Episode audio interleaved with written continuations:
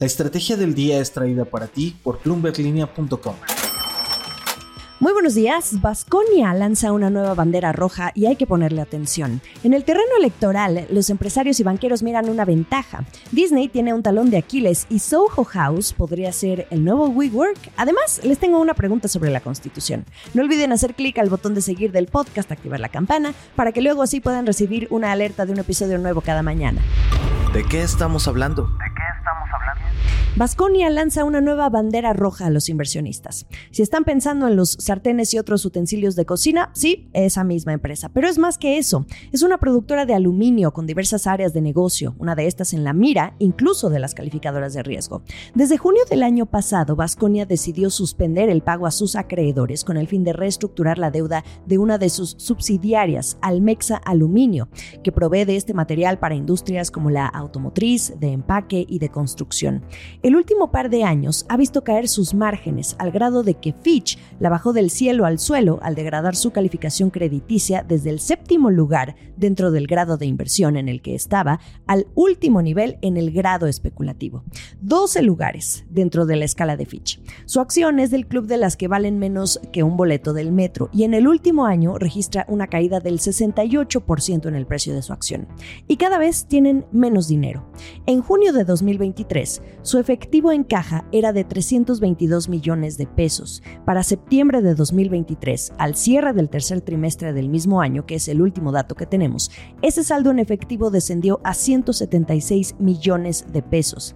La nueva bandera roja que lanza Vasconia ahora, el 6 de febrero, sin números por ahora, es que alerta una disminución significativa, con esas palabras, en sus índices de liquidez, solvencia y rentabilidad. Este comunicado que lanza Vasconia a través de la Bolsa Mexicana de Valores ocurre a días de que concluya la vigencia de un convenio de espera que tiene con los acreedores a quienes les suspendió el pago.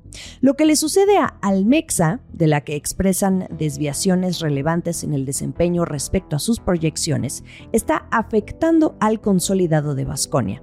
Argumentan una debilidad en el mercado del aluminio y la fortaleza del peso mexicano frente al dólar que encareció sus costos.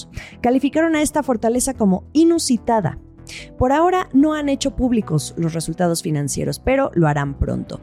Entre los compromisos de deuda que tiene Vasconia actualmente, ustedes anoten a Banco Sabadell, con el que tiene varias líneas de crédito, también Actinver, HSBC y Santander, más aparte los certificados bursátiles con los que Vasconia tiene el convenio de espera. Respecto a estos últimos, el último vencimiento está programado para el próximo 27 de febrero. Sorbo electoral.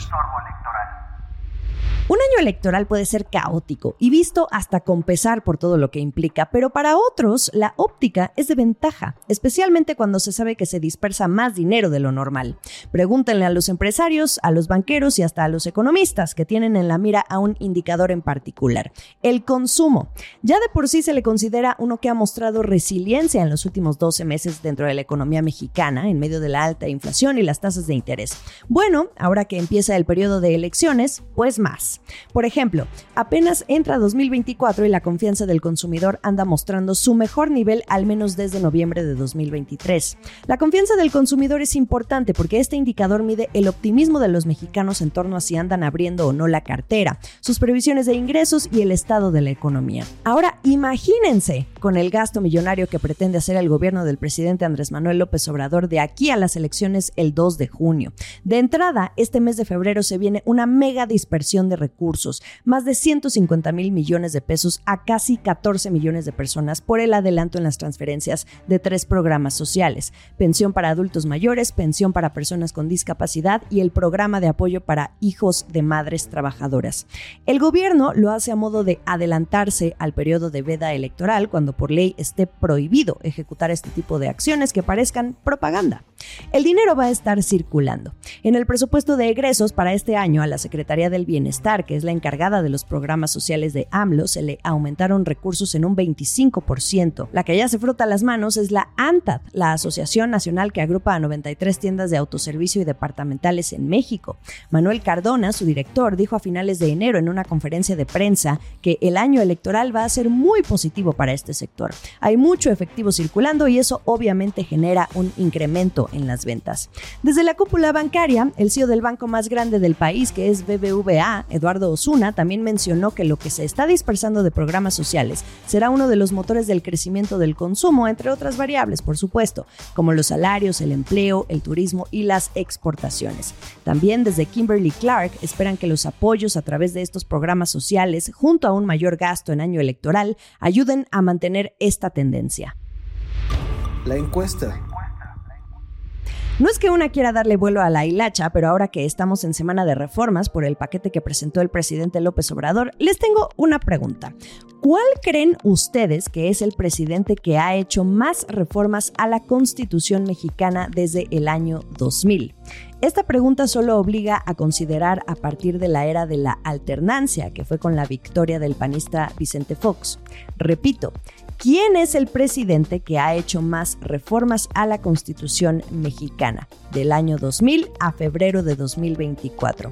Evidentemente, sin contar este paquete de propuestas que aún no se discute ni se aprueba. Vicente Fox, Felipe Calderón, Enrique Peña Nieto o Andrés Manuel López Obrador. La respuesta se las voy a dar mañana en el dato del día. Mientras tanto, les invito a votar por quien crean que es el más reformador a partir de la era de la alternancia al dar clic en la descripción del episodio. Ahí encuentran las opciones para votar. Temporada de reportes. Cuando se trata de Disney, los inversionistas andan sufriendo en espera de saber cuándo su servicio de streaming va a generar ganancias.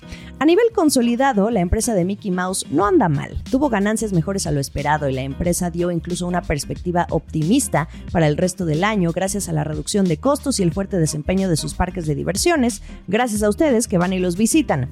Aunque hubo dos que les dieron también ese impulso, el nuevo parque de Frozen en Hong Kong y el de Zootopia en Shanghai.